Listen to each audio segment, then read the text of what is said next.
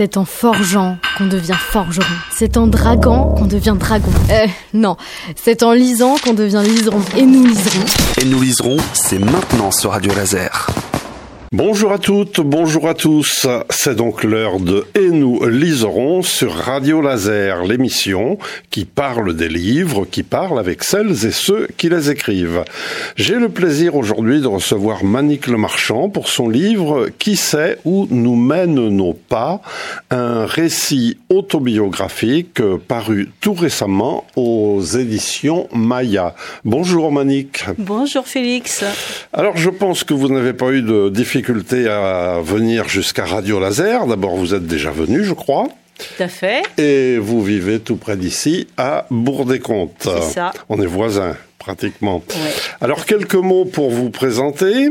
Vous êtes né en Bretagne, mais vous avez exercé une grande partie, enfin, oui, une grande, on peut dire une grande partie de votre vie professionnelle à Paris comme secrétaire. Vous êtes revenu en Bretagne à 40 ans. C'est ça. Et maintenant, vous vivez une retraite heureuse et active à Bourg-des-Comptes, donc. Alors, euh, amoureuse des mots, de l'écriture, de la lecture, vous avez créé et vous animez un atelier d'écriture à la médiathèque de Bourg-des-Comptes, un atelier qui s'appelle La balade des mots. Et vous avez donc pris la décision de raconter des moments importants de votre vie, comme un roman, dites-vous, en quatrième de couverture. Pourquoi? Eh bien, c'est ce que on va essayer de savoir tout au long de cette émission. Je voudrais d'abord qu'on revienne, si vous voulez bien, sur votre atelier euh, d'écriture à Bourg-des-Comptes. On va pas refaire l'émission que vous avez déjà faite avec Simon, mais un petit rappel en quelques mots. Ok. Alors, euh, bah, l'atelier d'écriture euh, a été créé en 2014, donc avec la médiathèque de, de Bourg-des-Comptes. Euh, ayant déjà vécu l'expérience de l'atelier d'écriture à Rennes, arrivé à Bourg-des-Comptes, j'avais très envie de, remettre ça. Et malheureusement, il n'y avait pas d'atelier d'écriture à Bourg-des-Comptes, donc voilà. Donc, je me suis mis en quête d'en chercher un, et on m'a dit, bah voilà, puisqu'il n'y en a pas, bah, allez-y, lancez-vous, créez, créez un atelier d'écriture. Donc je me suis lancée, n'ayant aucune expérience, mais euh, voilà. Et ça se passe très bien, on est huit maintenant, et, voilà. Alors j'avais entendu dans, dans l'émission que vous aviez enregistrée à Radio Laser, vous n'êtes que des femmes. Nous sommes que des femmes. Nous avons sollicité, nous avons appelé des hommes et aucun, aucun n'est venu. Voilà, il n'y avait pas de votre part ah, une intention d'Amazon, un ah. combat de femmes et euh, on exclut les hommes. Ah, pas du tout, pas du tout, pas du tout. On aurait même aimé euh, avoir un, homme ou deux avec nous, tout à fait. Et donc ça continue, euh, vous vous réunissez régulièrement Alors, tous les 15 jours, tous les vendredis après-midi, tous les 15 jours. Et nous préparons aussi des spectacles. On a notre on a fait trois spectacles. À partir de nos écrits, nous, nous faisons des, spectacles. alors, on appelle ça de, la lecture théâtralisée, puisqu'on on prend un thème, on écrit sur ce thème, et à partir de cela, on, met en scène, on fait des enchaînements. Voilà. Donc. Euh, est-ce que cet atelier vous a euh, aidé, euh, motivé pour l'écriture de, de, ce petit livre? Oui. oui. Oui, oui, oui, tout à fait. Euh, d'ailleurs, le, le, déclic s'est fait euh, le, le, jour de mes 70 ans, enfin pas le jour de mes 70 ans, mais le jour de la fête de, mes 70 ans. Nous avions réuni beaucoup de monde et j'ai vraiment eu plein de, de beaux témoignages, des, des, partages vraiment touchants. Et notamment, mon groupe de la balade des mots était là et m'avait euh, fait des textes joliment, c'était joli, joliment composé et c'était très touchant. Et ça m'a vraiment donné, oui, envie de d'écrire ce livre. Oui. Et donc, euh, alors, on va dernière question hein, sur ce sur cet atelier d'écriture. Est-ce que ça a suscité des, des envies d'aller un petit peu plus loin chez vos euh, comment je vais dire vos, vos camarades, vos, vos collègues, vos amis de de la balade Alors, Vous voulez dire en matière de En matière d'édition, en matière d'écriture, en matière d'édition Non, pas du tout. Et pourtant, euh, voilà, c'est des dames qui écrivent euh, très très bien. Il y a même des, plusieurs enseignantes dans le dans le groupe et qui écrivent très très bien. Mais non, elles n'éprouvent pas le besoin. Ce sont des grandes lectrices par contre, mais elles n'éprouvent pas le besoin d'écrire juste, voilà, en atelier avec des contraintes, euh, voilà. D'accord. Des, des, textes courts. Alors donc, euh, cet atelier est ouvert à tout le monde. Euh, hein, on peut y aller. Il y a le, les renseignements euh, nécessaires auprès de la médiathèque de Bourg-des-Comptes. Voilà, il faut se renseigner auprès de la médiathèque de Bourg-des-Comptes. Ou à la mairie peut-être. À la mairie aussi, on vous renverra vers Karine, probablement responsable de la médiathèque. Alors, on entre dans le vif du sujet. Euh, qui sait où nous mènent nos pas? Et si on pouvait répondre à cette question, euh, on serait sans doute bien heureux, mais votre projet n'est pas d'y répondre. Non, pas du tout. pas du tout. Alors, euh, parlons de, de, la forme d'abord. Donc, ce sont des chapitres courts dans lesquels vous avez introduit des photos petites les photos. Je, on reviendra. Il y a peut-être une volonté euh, particulière de ne pas trop euh, étaler euh, l'image. Des chapitres courts, des photos, des poèmes. Alors, on va parler, si vous voulez bien, pour commencer, de vos rapports avec la poésie. Vous écrivez donc des poèmes et vous citez en exergue un poète norvégien Nils Kjaer ou Kjaer, je ne sais pas comment ça se prononce, je suis pas très doué en, en norvégien et euh, je voudrais quand même le citer parce que je trouve ça, euh, je trouve ça très beau. C'est celui qui s'égare qui découvre un nouveau chemin. Oui. C'est tout simple, mais c'est très beau, je trouve. C'est très beau, ça résume bien, oui. Oui ça résume bien euh, tout ce que, bah, toutes les péripéties que vous, toute, la suite, oui, euh, oui, que vous nous racontez euh, dans ce livre. Alors, vos rapports avec la poésie, de façon générale? Alors, mes rapports avec la poésie, ça a commencé tôt, assez jeune, parce que j'avais en fait un frère aîné qui qui écrivait de la poésie. Il a quatre ans de plus que moi. Et il écrivait beaucoup de poésie. Et je trouvais que c'était très beau. Il écrivait des choses très fortes, très très fortes, un écorché vif, hein, je dirais. Euh, mais c'était très beau. Et ah bah j'essayais euh, comme je pouvais d'imiter mon frère dont j'étais dont j'étais fière. Euh, bon, j'y parvenais peu. Hein, j'étais, euh, mais à l'adolescence, oui, je me suis mise à écrire de, de la poésie à chaque événement, à chaque chagrin, chaque bonheur, voilà, chaque grosse émotion. J'écrivais quelques poésies. Ouais. Ça aide d'écrire ah de la poésie. Oui, c'est une thérapie. Oui. Oui, tout à hmm. fait. Et vous en lisez autrement? Vous avez des, oui, oui, vous avez des poètes de référence euh, que vous aimez particulièrement euh, Non, j'ai un goût assez euh, assez large au, niveau de la poésie. bon, j'aime bien les classiques, hein, évidemment, Verlaine, Baudelaire, tous les grands classiques, Victor Hugo. Voilà, et puis, bien d'autres, même parmi les contemporains, mais je pourrais pas vous citer comme ça de, de mémoire euh, les noms, mais oui, oui. J'aime la poésie en règle générale. D'ailleurs, je suis, euh, euh je me suis euh, mis sur un groupe qui s'appelle Art et Poésie sur, euh, sur Internet, avec qui on échange, voilà, on échange de, la poésie. Voilà, très bien. Alors, on va en venir donc à ce texte, euh, je voudrais, euh, je vais me permettre de lire le, le tout début, qui, qui est très parlant, je trouve, pour, euh, pour la suite. Mais les souvenirs sont-ils fidèles? Fidèles à quoi d'ailleurs? À la réalité ou à l'émotion qu'ils génèrent?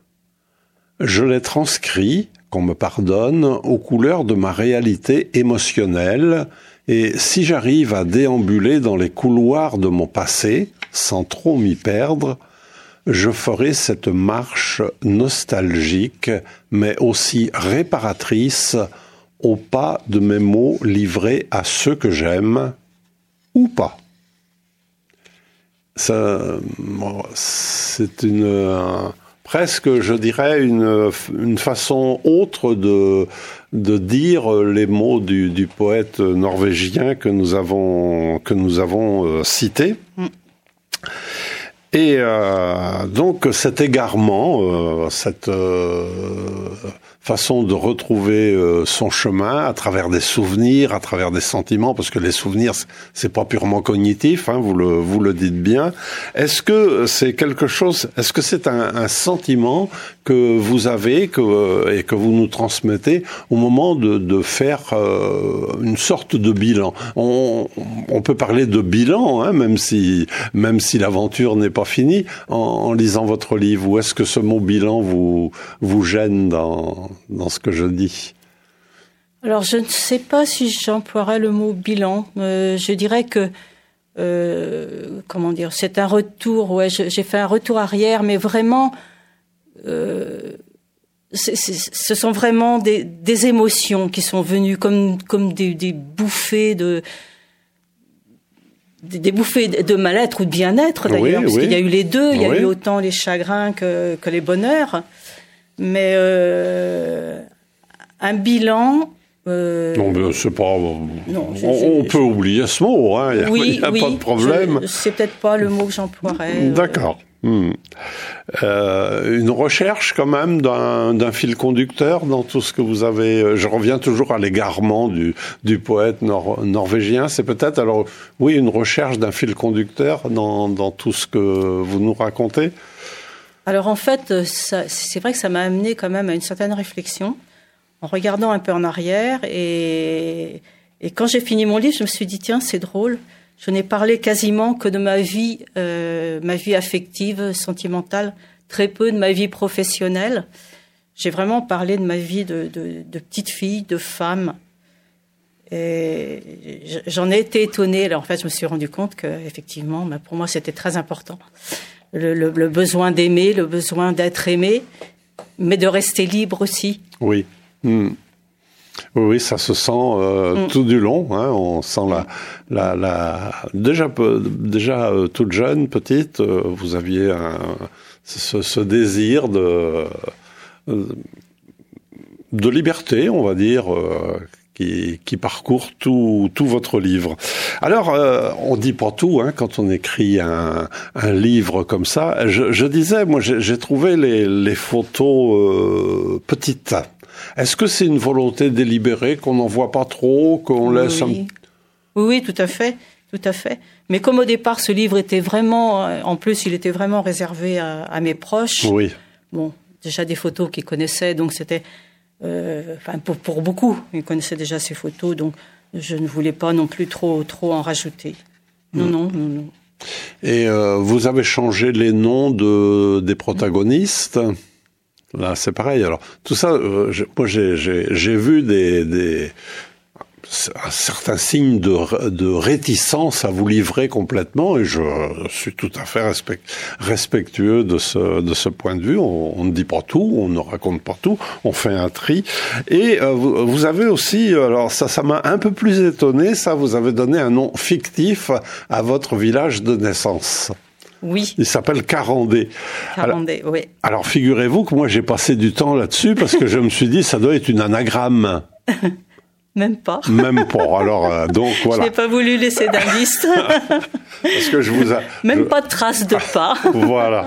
Non, non, mais j'ai cherché un peu quand même. Je, oh, me suis dit, bon, moi j'aime bien les anagrammes. Et, euh, oui, pu. Oui, mais bon, c'était, je, je, voyais vraiment pas euh, Centre-Bretagne un truc que je pouvais trouver avec euh, avec les lettres. Donc, euh, votre village est baptisé, votre le village de votre petite enfance est baptisé euh, Carandé. Ah, donc euh, village euh, fictif. Alors on va prendre ben, dans l'ordre, hein, si vous voulez bien, euh, euh de votre petite enfance. Ce qui vous, ce qui vous revient le plus sont les, les odeurs, les parfums. Oui. On est donc est en particulier euh, le, le, parfum du, du, travail de votre papa qui était bourrelier, je pense. Oui. Cellier, je sais pas, on disait. Bourrelier, cellier, oui. tapissier, matelassier, coiffeur. Alors, euh, vous pouvez nous, nous, parler un petit peu de, est-ce que, euh, bah oui, de, de, de ces odeurs euh, qui, vous reviennent Est-ce que ça fait un peu comme la Madeleine de Proust qui, ramène des, scènes, des, personnes Oui, moi c'est surtout l'odeur de, la graisse qu'il utilisait pour quand il faisait son travail sur les selles de, cheval. Euh, voilà. Il y avait de la graisse, une cette espèce de graisse noire. Il en avait plein les mains. Et quand on rentrait dans son atelier, où il y avait des odeurs fortes de, de graisse qui, qui, qui me restent, hein, même si, si j'ai quitté, j'étais toute petite, hein, j'avais 4 ans, euh, 4 ans et demi quand j'ai quitté euh, le village. Mais oui, il me reste euh, ces, ces odeurs-là, beaucoup. Et est-ce qu'il vous arrive de les retrouver aujourd'hui euh, dans certaines circonstances? Non. Non. Non, justement. Non. Non. Moi, le métier a disparu aussi. Voilà, ouais. Mais moi, je suis, euh, je, je, parle un peu de moi là. Excusez-moi, c'est pas dans mon habitude, mais ça m'a, ça m'a fait beaucoup d'écho cette lecture. Moi, mon, mon papa était maréchal ferrant. Et euh, malheureusement, il est. J'étais très petit quand il est mort dans, dans un accident de travail. Et euh, le, le, parfum de ma jeunesse, moi, c'est pas un, un, de ma jeunesse, de mon enfance, de ma petite enfance, hein, puisque je n'avais que six ans. Euh, c'est pas la graisse, c'est le, le, le la, la, fumée qui montait du, du, sabot du cheval lorsque mon père euh, mettait le eh bien, figurez-vous que maintenant, si je vois, euh, parce que les, les, les, maréchaux ferrants font beaucoup, euh, se déplacent maintenant. Ils viennent avec un petit camion dans, dans, les champs et puis ils font sur place. Si je vois un, un maréchal ferrant en train de faire son travail, je demande toujours la permission pour rester, assister, je parce que c'est. Ouais. C'est pour ça, ça, ça, ça m'a beaucoup touché de voir le, la place que vous accordiez aux, aux odeurs. Et euh, moi, j'appelle ça des parfums d'ailleurs. Hein. Pour le commun des mortels, je pense pas que ce soit un parfum. Ça doit être assez bon.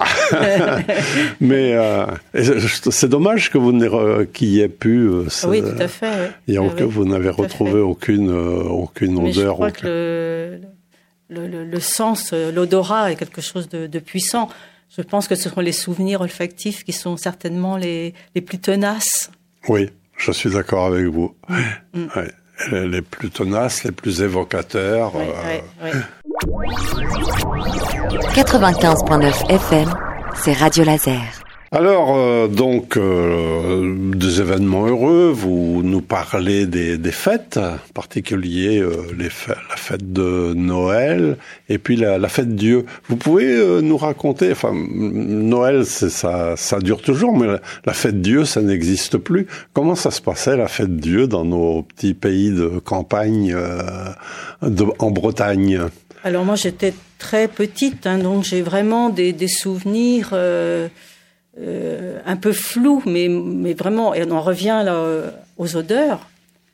Euh, on préparait, les, adultes avec les enfants, on préparait euh, la, veille déjà, on commençait à préparer, on, effeuillait des roses, on effeuillait des, pétales de fleurs, voilà, et, on commençait à dessiner à la craie dans les rues du village des, des parterres qu'on allait composer avec, avec les fleurs et avec de la sûre aussi. On se servait aussi de sûre. C'était très beau. Et alors, ça, ça dégageait une, une, odeur de, de rose. C'était très fort. Très, mmh. très, très fort. Et c'était très joli. Et il y avait aussi ce qu'on appelait des reposoirs. Oui. Oui. Oui. Ça, je me souviens. Il y en avait un qui était, qui était sous la remise où papa avait son atelier, justement. C'était très beau aussi. Très, très beau. Très impressionnant pour les, les petits enfants nous étions. Et on avait et des... On, on, on, on, était en procession, on avait une petite corbeille qu'on nous mettait autour du cou, et on, avait donc ces, ces, pétales de fleurs, voilà, sur notre, sur notre poitrine, là, et on avait ces parfums, là, qui, qui, qui arrivaient, là. Mmh. Ouais. Et de temps en temps, on jetait des poignées et de fleurs. Et on jetait des euh... poignées de, de, fleurs, un peu comme on fait maintenant dans, au carnaval. oui, c'était une sorte de carnaval religieux en oh, quelque ouais, sorte. Ouais, hein. oui. euh, Alors, ben, bien sûr, ces, ces fêtes-là n'existent plus. Euh, depuis longtemps parce que c'était les routes hein, carrément qui étaient décorées donc on pouvait pas passer il y avait que le curé qui, qui marchait sur ce voilà. sur ce chemin de de fleurs euh, voilà, une époque euh, révolue là pour le coup, hein, au moins en, ce qui concerne, euh, en ce qui concerne beaucoup de, de fêtes religieuses, hein, d'ailleurs, qui, qui n'ont plus cours maintenant. Alors voilà, donc des, des beaux souvenirs, des souvenirs de Noël qui ressemblaient un petit peu à ceux qu'on vit maintenant? Non, complètement différent.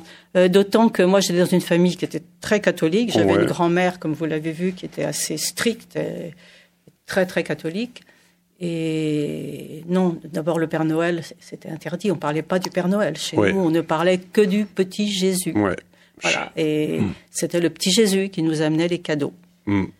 Et oui, bon, je dis pas qu'on n'était pas gâtés parce que pour l'époque, on, on avait de jolis cadeaux. On avait de, de très jolis cadeaux par rapport aux autres enfants qui, euh, pour l'époque, pouvaient avoir une orange, euh, quelques friandises.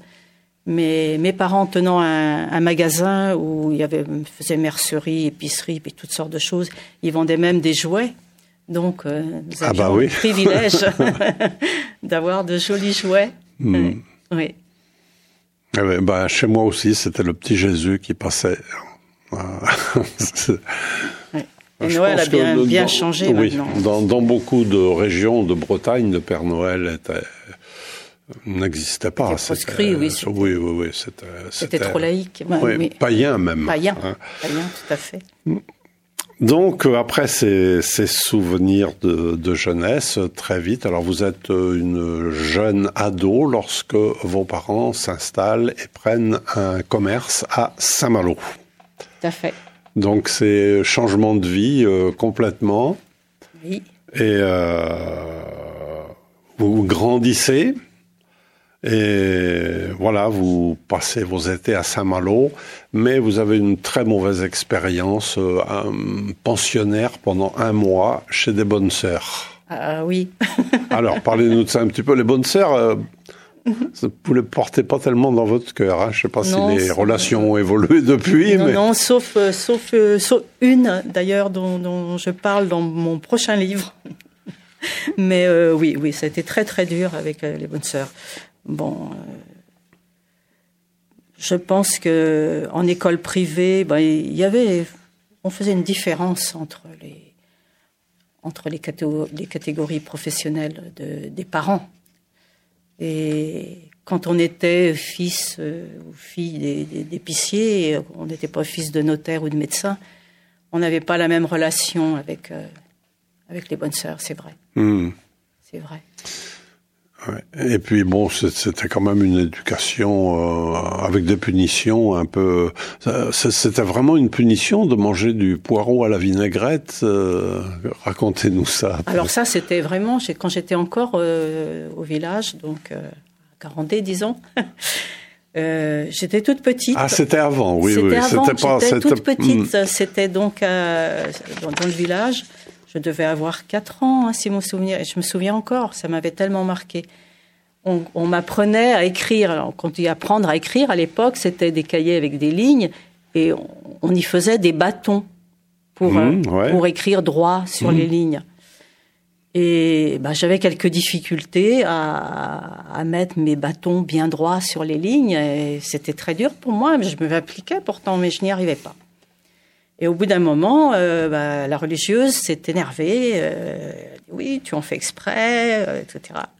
Et là, on m'a puni. On m'a. Je suis restée donc manger à, à la, cantine de l'époque, hein, alors que je rentrais tous les midis chez moi. J'habitais à deux pas de l'école. Donc, euh, ma mère ne m'a pas vu arriver. Euh, s'est demandé ce qui s'est passé. Et en fait, elle m'avait retenue et elle m'avait fait du poireau vinaigrette. Et elle me forçait à manger du poireau vinaigrette qu'elle me fourrait dans la bouche. Et moi, je, bah, j'avais des hauts le cœur, j'avais des renvois, elle me remettait dans la bouche et voilà. Et alors, je pleurais, évidemment, bien évidemment, je pleurais. Et puis, euh, elles m'ont mis la tête carrément sous le robinet d'eau froide. J'avais des jolies boucles que ma grand-mère faisait, des anglaises avec des petits nœuds. Enfin, j'étais toujours euh, très coquette. Et quand ma mère est venue me récupérer, euh, y avait des cheveux, tout, voilà, plus de boucles, plus rien, tout trempé. Et ma mère, qui était pourtant quelqu'un de de très gentille, euh, assez docile et tout, mais là, elle, s'était vraiment fâchée contre les bonnes sœurs. et euh, petite question annexe, euh, le poireau vinaigrette. Je n'en mange plus. non, ça a été. Je ne peux plus. C'était quand même des, punitions assez. Ah ben, complètement inadaptées. Oui. oui. je dirais même presque sadiques. Sadique, mais, hein, mm. Mm. Donc, euh, alors oui, j'avais resitué ça dans, à Saint-Malo, moi, mais bon, les bonnes sœurs de Saint-Malo n'étaient pas non plus euh, des plus des plus faciles. Et donc là, vous vous passez un, des, des, jours et des mois un petit peu plus difficiles puisque euh, vous êtes atteinte de myopie. Et on vous met des, des lunettes, alors euh, en, cul de bouteille, hein, comme, on, comme on disait. À l'époque, oui. Et euh, ce qui provoque euh, un peu les, les moqueries. Alors, est-ce qu'on mm, on parlerait peut-être maintenant de harcèlement, mais c'était plutôt des moqueries. Oui, on appelait ça des moqueries à l'époque. On ne sait pas, tous les enfants se moquent, sont cruels et se moquent. Voilà, il suffit que vous ayez une toute petite différence, que vous soyez un, un petit peu plus maigre, un peu plus grosse, un peu plus voilà. Et c'est vrai que j'ai vraiment, euh, ouais, j'ai vraiment eu des, des, moqueries. En plus, euh, j'étais un peu boulotte, euh, voilà, donc mm. c'était, ouais, j'ai ouais, souffert, souffert beaucoup de ça. Mais c'est vrai que surtout au niveau de la myopie, ben, malheureusement, ma vue baissait très vite, très très vite, et régulièrement. Donc, quand j'allais chez l'opticien, ben, on allait à chaque fois aller vers s'épaississait, s'épaississait. À chaque fois, mm. c'était des pleurs et des pleurs. À l'époque, on n'avait pas les, les, lentilles. Et non, non, non. Et puis, c'est vrai que, euh, bon, moi, j'ai le souvenir de, ouais, de garçons et de filles de mon âge qui étaient vraiment. les yeux étaient complètement déformés quand on les regardait, parce que c'était c'était tellement euh, épais. Euh, et donc vous vous sentez un peu mise à l'écart dans dans ce collège. D'ailleurs, c'est c'est le le titre d'un poème dont je vais me permettre de lire euh, quelques les trois premières strophes, si vous permettez. Donc, il s'appelle À l'écart. La cour comme terrain de jeu et les enfants qui courent et crient, heureux sans doute, sauf elle, à l'écart. Elle se tient debout avec ses ridicules larmes et son ventre gonflé de chagrin de pacotille. Et eux font la ronde autour d'elle en riant, se moquant sans cesse. chagrin de pacotille, euh, j'ai trouvé étrange cette, cette association. C'est maintenant que vous, que vous jugez que c'est un chagrin de pacotille. Alors, le chagrin de pacotille, c'était surtout pour les autres, plus que pour moi. Pour moi, c'était quelque chose de profond, mais pour les autres, oui, chagrin de pacotille. Oui, d'accord. Même quand j'en parlais à ma grand-mère ou à ma mère, on disait oh, écoute, c'est pas grave, euh, c'est pas grave. Si on te dit par exemple que tu es grosse, tu dis oh mais il faut mieux faire envie que pitié. Ah ce que je détestais entendre. je disais non, mais on va encore se moquer plus de moi. C'est pour ça que je dis pas cotille, mais c'est surtout par rapport au regard des autres. D'accord, oui. Hmm. Parce que là, pleurer, c'est rien, quoi. Hmm. Des moqueries, mais c'est rien. Oui, c'est vrai qu'il y, a toujours pire euh, mm. possible, mais ouais, ouais, on peut quand même euh, parler, je trouve, oui, d'une forme de d'une forme de harcèlement. Avant de continuer, je voudrais rappeler à nos auditrices et à nos auditeurs que vous êtes à l'écoute de Et nous liserons, l'émission littéraire de Radio Laser. Et aujourd'hui, mon invité est Manique Lemarchand pour son livre Qui sait où nous mènent nos pas aux éditions Maya. Alors, euh, ce qu'il y a de bien à Saint-Malo, quand même, il y, a, il y a un collège, mais il y a aussi des vacances. Et là, c'est plutôt un beau souvenir, vos, les vacances que vous passiez à Saint-Malo. Oui, bah, tout à fait. Euh, c'était des vacances perpétuelles, hein, même, je dirais. Hein. Oui. Hmm. Mes parents euh, tenaient donc un commerce, hein, un commerce d'épicerie, euh, fruits et légumes, à l'intérieur des murs. Et même si on y travaillait, parce que toute petite, je travaillais au magasin, mais j'y travaillais le matin. Et tous les après-midi, bah, c'était quartier libre. Donc euh, nous allions avec mes frères, nous allions à la plage. Euh, voilà, c'était non, c'était que du bonheur, Saint-Malo, que du bonheur. Hmm. Euh, hormis, bon, voilà, comme vous dites, au niveau de l'éducation, au niveau de l'école, c'était un peu plus compliqué. Mais sinon, été, j'ai très très bons souvenirs de Saint-Malo. Et vous en avez encore de la nostalgie? Ah, je- alors, hum, c'est drôle parce que je, je ne vais pas souvent à Saint-Malo. Non. J'y vais, j'y vais peu. Ou si j'y vais, bah, c'est complètement hors saison, bien évidemment. hein. Je ne vais pas, je ne vais pas aller au moment où il y a tous les tous les estivants. euh. j'y vais à un moment où je peux moi euh, déambuler tranquille, rêver, euh, me souvenir. Mais mais j'y vais, j'y vais peu. J'ai j'ai tellement de belles images de de de, de mon enfance, de souvenirs d'enfance que j'ai presque peur de d'être Euh, déçu. D'être déçu, oui. oui. Alors, si vous voulez bien, vous, vous allez pouvoir nous lire euh, le- un passage de votre livre euh, dans le chapitre qui s'appelle Septembre. Donc, bah, je vous laisse. hein. 95.9 FM, c'est Radio Laser. Quand la fin de l'été emporte tout ce monde, un sentiment bizarre s'installe en moi, entre le regret de voir s'éteindre cette grouillante vie et le plaisir de retrouver mon face-à-face avec ma ville. Je reprends mes balades solitaires, les pieds nus sur la pierre encore tiède des remparts, et les yeux sur l'horizon noyé. D'autres rêves viennent avec l'automne. Assise, contre les brise-lames du sillon, je profite encore de la douceur de l'air des jeudis sans école. Je contemple en silence le sable mouillé, vierge des marques de pas. Avant de rentrer, je flâne dans le jardin encore tout fleuri, au pied du château, où flotte abandonnée une frêle embarcation d'enfants dans le petit bassin.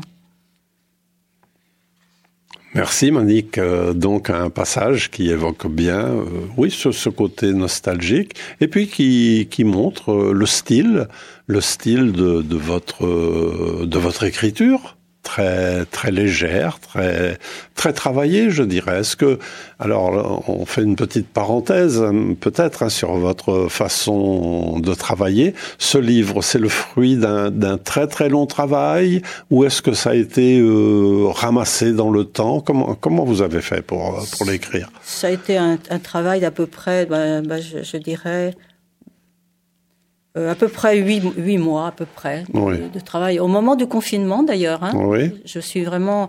Et là, j'écrivais un petit peu tous les jours. Mais vraiment, euh, bon, ça pouvait être une heure, euh, une heure et demie, euh, voire deux heures.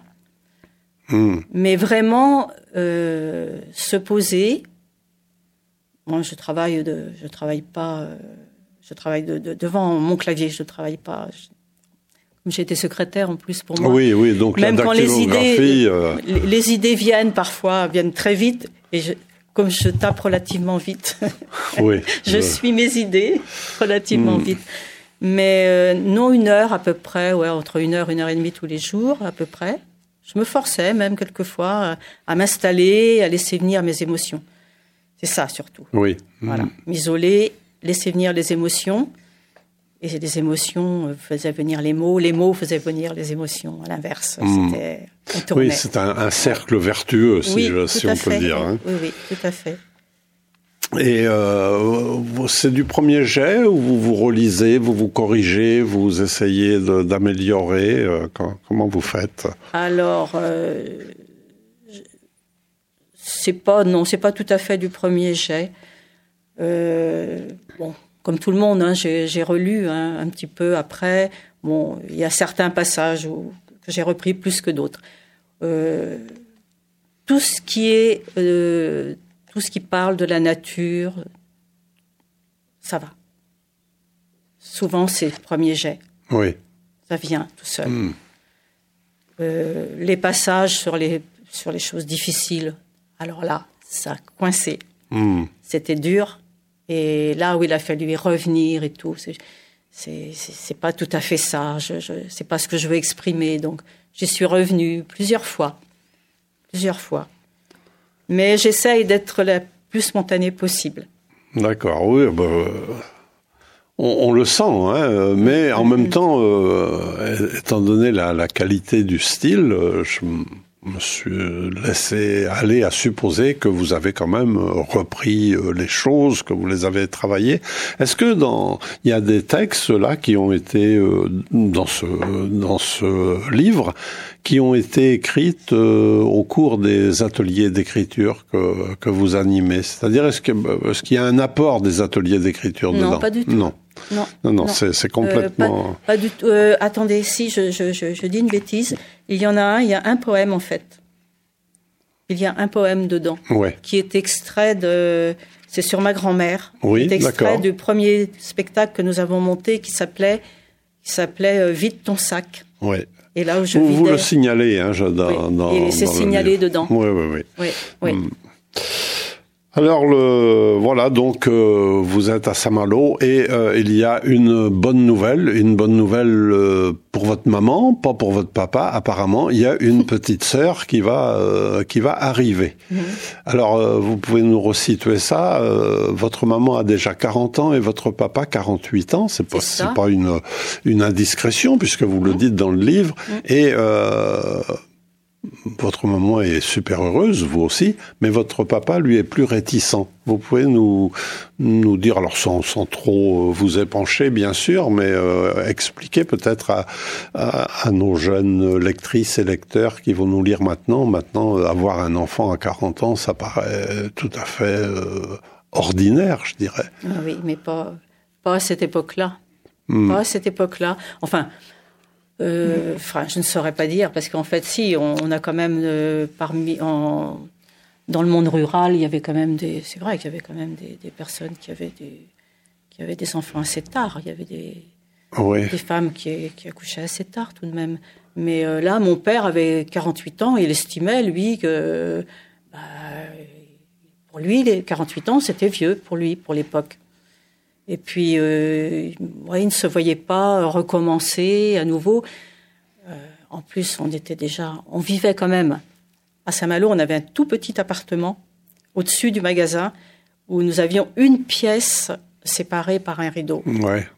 Et il y avait en plus euh, la grand-mère qui vivait avec nous. Donc, euh, on était très à l'étroit. Et bah, c'est vrai que papa nous disait, mais qu'est-ce qu'on va devenir là? Qu'est-ce qu'on va faire? On peut pas avoir un bébé maintenant euh, dans cet espace si restreint. Et papa, honnêtement, se sentait aussi euh, fatigué. Il était pas en très bonne santé. Il se sentait fatigué. Mmh. Mais mais il s'en est remis très vite. Oui, oui, parce que c'est quand même un, un, bonheur qui est arrivé dans oui. votre famille. Oui, oui. Un grand bonheur. Oui, grand on, bonheur. on, le sent euh, tout, tout, mmh, tout au long du, du récit. Et euh, euh, donc là, il y a un objet qui, qui prend toute son importance, c'est cette fameuse commode que vous avez toujours, si j'ai oui. bien compris. Vous pouvez nous en parler un peu de cette commode Pourquoi a-t-elle tant d'importance dans, dans l'histoire de votre famille? Alors, euh, bah évidemment, quand, euh, quand maman attendait donc ma, ma, jeune sœur, maman était donc une couturière, une très bonne couturière, elle tricotait aussi, elle faisait beaucoup de choses. Et elle avait installé donc une commode qu'on était allé acheter ensemble d'ailleurs. J'étais allée l'acheter avec elle. Je me rappelle dans un magasin spécialisé euh, pour la maternité. Et elle avait installé cette euh, commode au milieu de cette grande pièce qu'on avait. Donc on ne voyait qu'elle, elle trônait là euh, en, entre entre les deux pièces, enfin, la même pièce puisqu'elle était séparée en oui. deux. Mmh. Et maman, il, il, rangeait, mais alors minutieusement, euh, tous les petits, les petites brassières brodées avec les petits smocks et puis les, les petits, les, les, petits tricots dufteux encore et les, les petits chaussons. Enfin, c'était, c'était beau. C'était alors, c'était des, des, couleurs très pastel, des, des alors, euh, à l'époque, moi, s'occupait pas trop de savoir, parce qu'on savait pas à l'époque, ce serait une fille ou ce serait un garçon. Ah oui, oui, pas. oui. C'était donc la surprise. Donc, elle, elle, elle, faisait beaucoup de blanc, de, de, de jaune pâle, euh, et ben, ben, elle y mettait du bleu, et puis ben, elle y mettait un peu de rose aussi. Hein. elle a bien fait. elle y mettait un peu de rose aussi. Et j'ai souvenir de et, et j'ouvrais les tiroirs et je prenais les je regardais, je touchais, c'est et ça y est, je, voilà, et je, je, je, voyais le bébé qui, qui était là, qui allait arriver. C'était c'était un bonheur. C'était un bonheur. Alors je trouve euh, un passage euh, de ce que vous venez de nous dire euh, déjà, de, de, nous évoquer, je trouve ça très émouvant et vous savez le faire passer dans votre livre parce que c'est à la page 40, il y a une photo de votre petite sœur que vous appelez tout du long la petite puce. C'était mmh. forcément hein, une petite sœur qui arrive après comme ça, c'est la reine la reine du monde, la petite puce et au, de, au de cette photo, il y a un petit poème que moi je, je suis amateur de haïku, alors j'y ai vu un, un, haïku en quelque sorte. Je le lis, hein, tout simplement, c'est Ce soir, assise là, emplie de tous les parfums, sûr, je m'évapore. On retrouve encore l'importance euh, des parfums. Mm. Mm. ce que nous disions tout à l'heure, ce que vous disiez, la force des, des souvenirs olfactifs. 95.9 FM. 95.9 FM. C'est Radio Laser. Radio Laser. Alors on avance, on avance. Voilà que vous déménagez à Rennes. À la Rennes, cette ville à la beauté froide, dites-vous.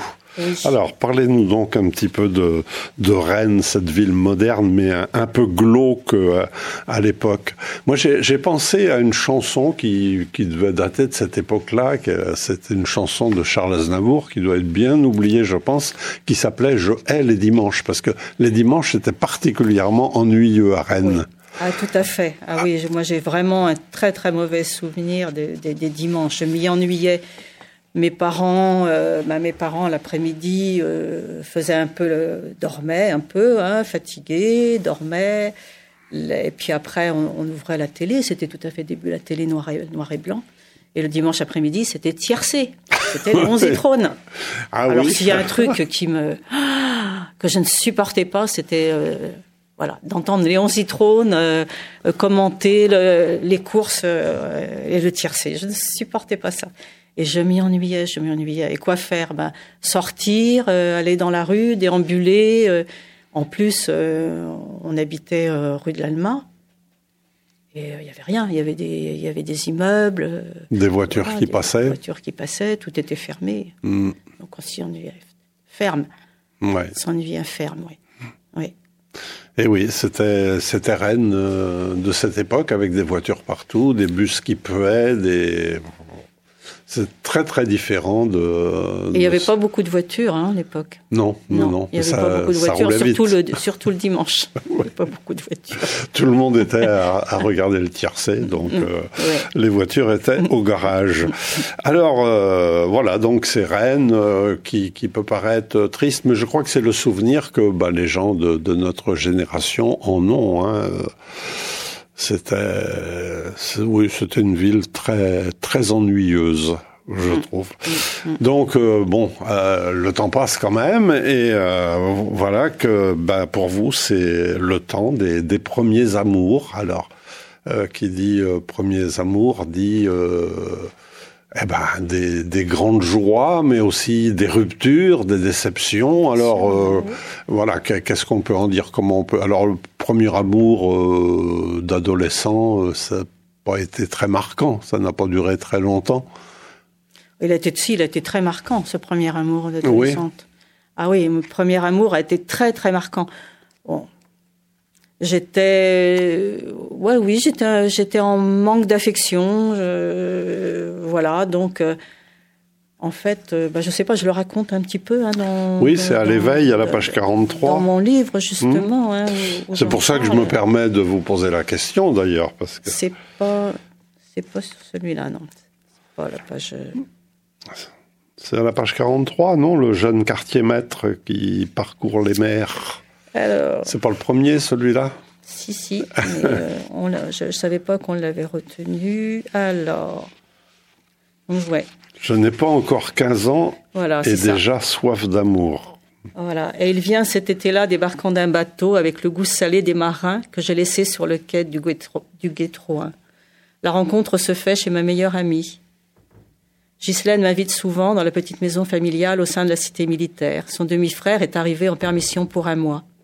Engagé dans la marine, ce jeune quartier maître parcourt les mers des mois durant sur son escorteur d'escadre quand celui-ci n'est pas basé à Toulon.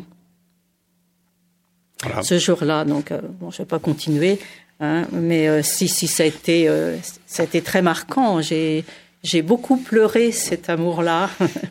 C'était un amour. bah, c'est vrai qu'on s'est pas vu beaucoup parce qu'en tant que marin, il était, Bah oui, oui, pas oui. souvent là, donc Mm. il était en permission, donc forcément que c'était très fort quand on, quand on se voyait. C'est Mm. clair, mais la rupture a été, euh, a été, oui, oui, difficile, Hmm, très difficile. J'ai mis du temps à m'en, remettre, ouais. oui. Oui. Ça n'a pas été une rupture franche, en fait. Enfin, on va pas Non. rentrer dans les détails. Non, non, je ne recevais euh, plus de, de courrier, Oui, je c'est ne ça, recevais oui. plus rien. En fait, Hmm. comme je n'avais que 15 ans, lui, on avait, il devait en avoir 20 ou 21. Et Hmm. la maman n'a pas vu ça d'un bon oeil. Quand elle l'a appris, oui, j'imagine. donc euh, il a dû avoir la leçon. On a dû lui dire, ben euh, voilà, j'ai peur. Et puis donc euh, voilà, vous, vous êtes à Rennes, mais très vite, euh, nous le disions tout à l'heure, vous êtes monté, comme on disait, vous êtes monté à Paris, vous avez trouvé du travail à Paris, un travail de secrétaire. Oui, oui, tout à fait.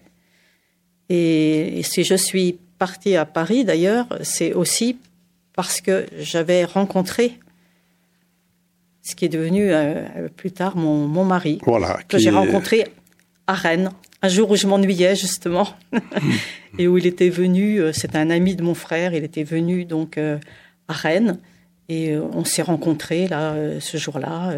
Ça a été.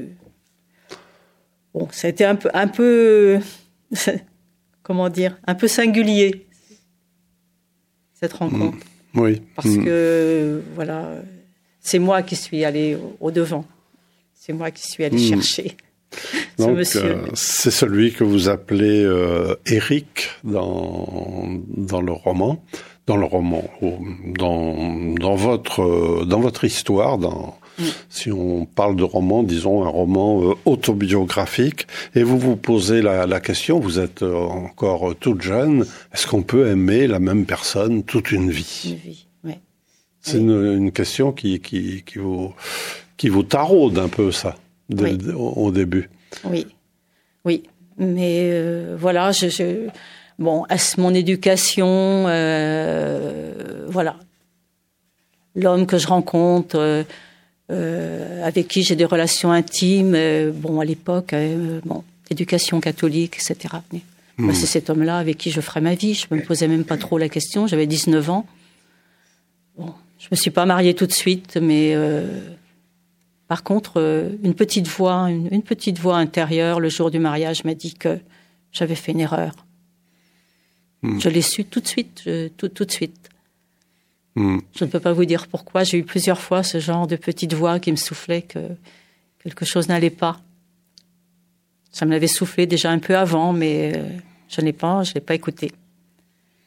Alors vous nous racontez euh, dans ces chapitres-là la dérive un petit peu de d'Éric, hein, puisque peut le dire, puisque vous le vous le- nous le dites, vous nous le détaillez dans le dans, dans votre histoire. il, il est alcoolique.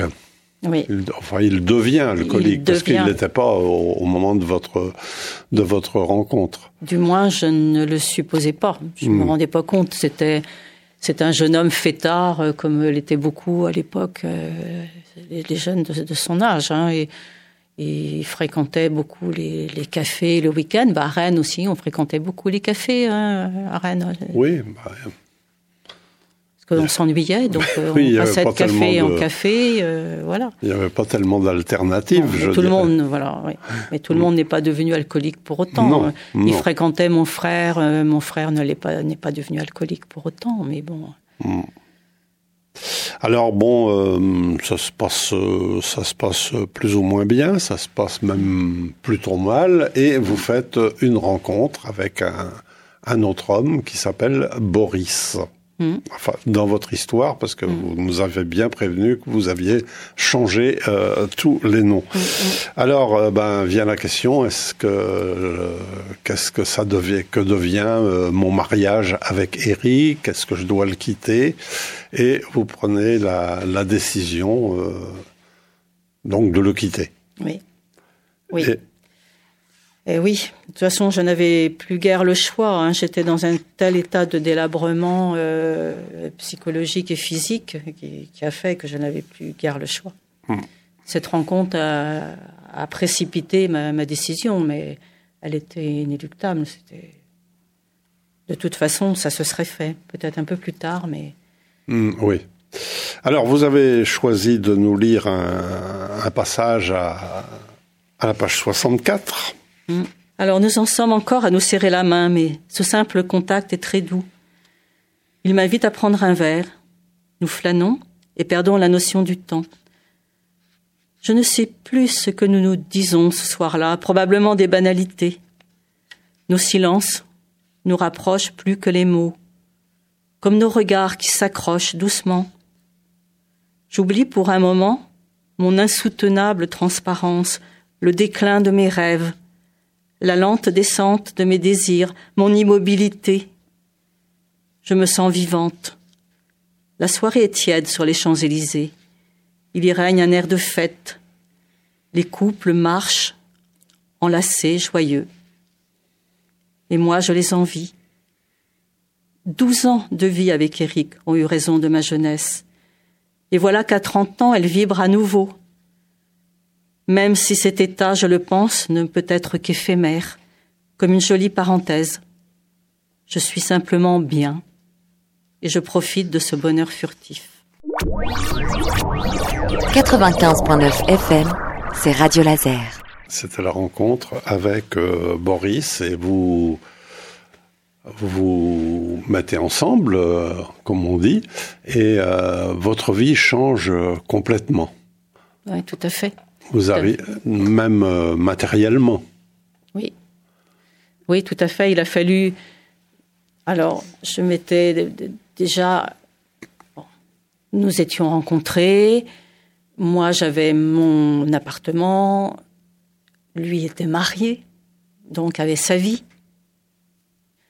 Et nous nous voyons le week-end, euh, voilà.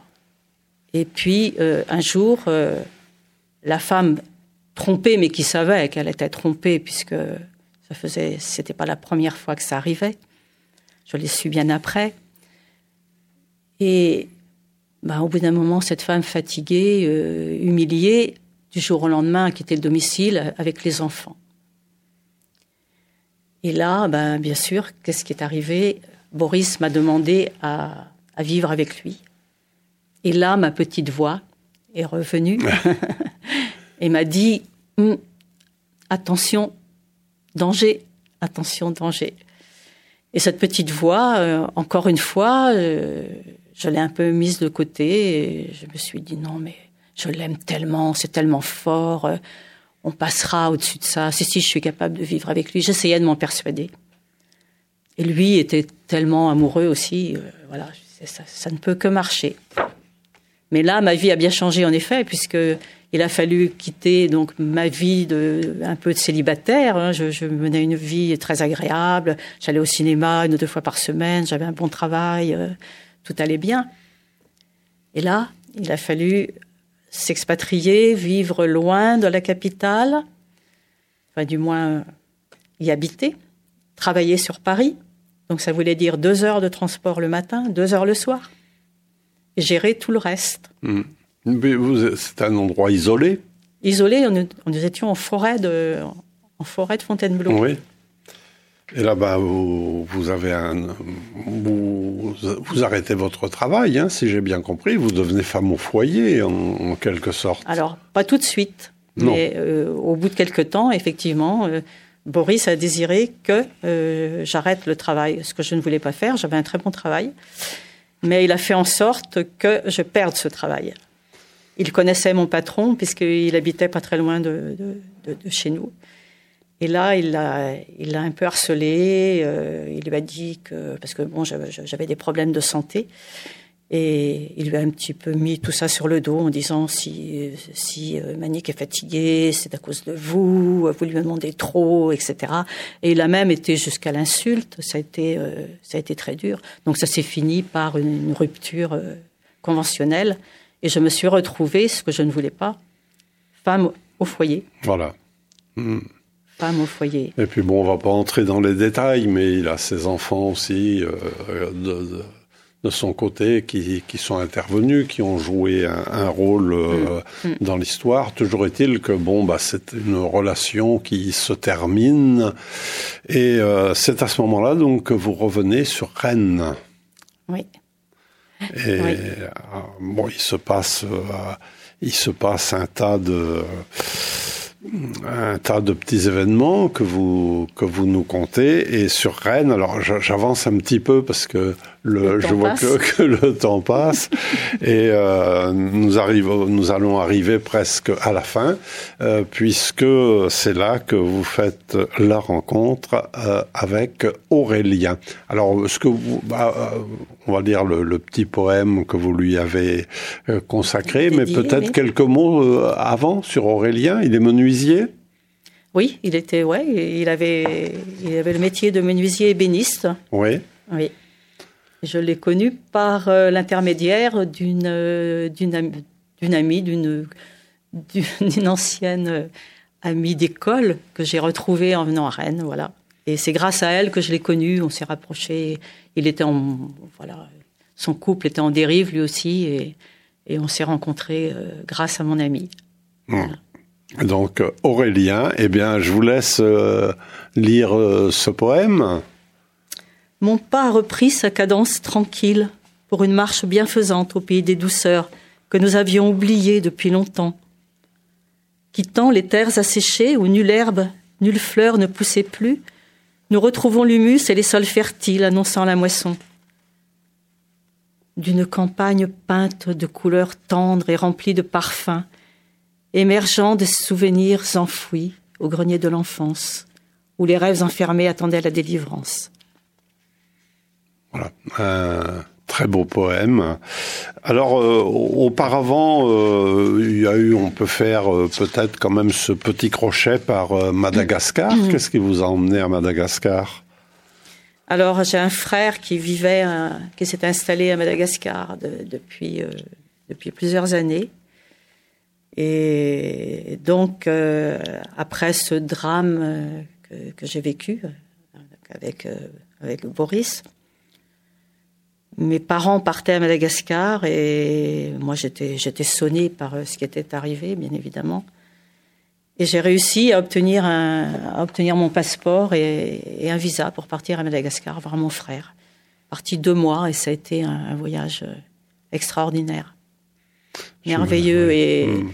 et ça m'a permis de prendre énormément de, énormément de recul vu la, la misère, euh, le mode de vie, euh, un autre monde, oui, un autre oui, siècle. Absolument, oui. Mmh. Mmh. Voilà, donc ça a été une, euh, ouais, Petite parenthèse, deux mois dans une vie, mais c'est quand même c'est quand même important. Alors euh, on va se quitter, mais auparavant j'aimerais, comme on l'a prévu, que vous nous lisiez. Je vous mets beaucoup à contribution, mais enfin euh, donc la, la, la conclusion qui est en, en quelque sorte une réponse. Enfin le, le titre de la conclusion est voilà. une réponse à, à, la question que vous vous posez en titre. Hein, qui sait où nous mènent nos pas. Et donc, euh, voilà, ben, je vous laisse, euh, je vous laisse lire ce, court euh, chapitre. Voilà. Si les plaies guérissent, restent les indélébiles cicatrices de nos chutes à ne plus refaire. Je n'ai aucun regret. Mon chemin a traversé des endroits magnifiques comme des pays de cauchemar, mais sans cela. Où mes pas m'auraient-ils mené Là où je suis, j'ai trouvé la cadence légère d'une marche sereine et libre. Très bien, merci, voilà. merci, merci beaucoup. Félix, ça a été un bonheur. Alors, avant de nous quitter, quand même, j'ai euh, quelques petites questions sur euh, sur vos projets euh, autour euh, peut-être de, de le, le, fait de faire, de continuer à faire vivre ce livre et puis vos projets d'écriture. Vous nous en avez vaguement parlé tout de suite. Alors, où en êtes-vous donc? Alors, je viens, de, bah, je viens de terminer un roman, cette fois-ci. Voilà, donc euh, c'est une saga familiale. Euh, voilà, on retrouvera certainement à travers euh, les, gens qui auront lu mon premier livre trouveront probablement le caractère de certains personnages dans mes romans, ce qui est normal, je pense. Hein. quand on écrit un roman, on, prend toujours une base, et la base, ben, c'est voilà, c'est notre expérience, c'est no, notre vie. Mm. Donc saga familiale avec une, une, énigme familiale, un secret, secret de famille, mais à partir de faits euh, plus ou moins vrais, mais brodés. voilà. Donc euh, l'échéance que vous vous donnez, euh, vous savez à peu près quand ce sera fini il, est, il, est, fini, ah, mais, mais, mais j'y reviens. Oui, d'accord. Oui, oui, j'y reviens beaucoup. Il est encore dans mes tiroirs. J'ai encore quelques mm, petits chapitres mm. que j'aimerais, j'aimerais encore modifier un petit peu. Donc alors on peut peut-être envisager, on peut peut-être même sûrement envisager un petit, une petite rencontre dans le studio de, de Radio Laser. Avec plaisir, hein Félix. Et puis eh ben euh, oui, ce, ce livre-là, vous faites des animations autour, vous en, vous le présentez, euh, vous avez un, un calendrier, vous avez des, des, choses de prévues? Alors j'ai pas beaucoup de choses de prévues. Il va falloir un petit peu, oui, que je, que je bouge un petit peu. Bon, il y a quelques, ouais, il y a, il y quelques, quelques difficultés pour, euh, pour mettre dans, dans, dans les librairies euh, par, rapport, euh, par rapport au fait que, voilà, il y a des conditions un petit oh, peu particulières oui, oui, de la part de l'éditeur qui fait que ça peut être compliqué pour les libraires d'en prendre en dépôt, mais de toute façon, il est, il est disponible à, à, la commande de toute manière oui. dans, dans, les librairies. Hein. Donc, Et bientôt, dans, au, au, bout de six mois, donc euh, dans, maintenant, ça va faire dans, dans, trois mois, deux mois et demi, trois mois. Il sera aussi disponible en e-book, euh, voilà, en numérique. D'accord. Hmm. Voilà. Donc, euh, nous rappellerons sur le et je podcast. fais une euh, rencontre dédicace à la médiathèque de Bourg-des-Comptes le 18 mars, le samedi matin à 10h30. Il y aura une rencontre dédicace. Hmm. Voilà. Donc vous nous rappellerez pour qu'on puisse passer l'information euh, sur Radio Laser. D'accord. Euh, et puis euh, sur le podcast de l'émission, nous mettrons euh, la référence, la référence de votre maison d'édition, euh, près de laquelle on peut commander directement, je suppose. Oui, tout à hein, fait. Je oui, rappelle, oui, ce oui. sont les, les éditions euh, Maya. Merci Manique. Merci Félix, merci beaucoup. Merci à vous toutes et à vous tous qui nous avez écoutés. Je vous dis donc à la semaine prochaine. Au revoir.